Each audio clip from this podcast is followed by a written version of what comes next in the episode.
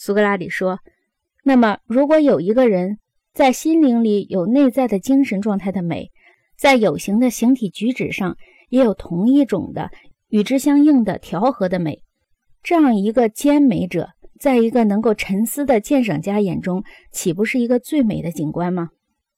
格劳孔说：“那是最美的了。”苏格拉底说：“再说，最美的总是最可爱的。”格劳孔说：“当然。”苏格拉底说：“那么，真正受过音乐的教育的人，对于同道、气味相投、一见如故；但对于浑身不和谐的人，他避之唯恐不远。”格劳孔说：“对于心灵上有缺点的人，他应当厌恶；但对于身体上有缺点的人，他还是可以爱慕的。”苏格拉底说：“听你的话的意思，我猜想你有这样的好朋友。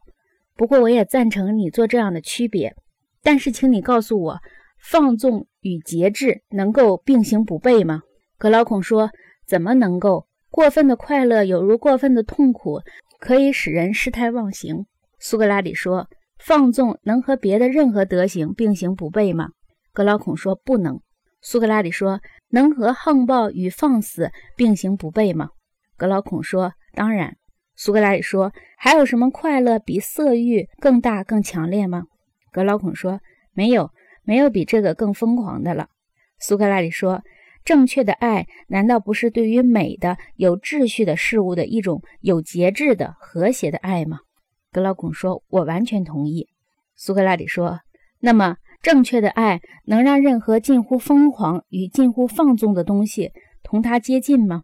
格劳孔说：“不能。”苏格拉底说：“那么，正确的爱与纵情任性泾渭分明。”真正的爱者与被爱者绝不与淫荡之徒同其臭味。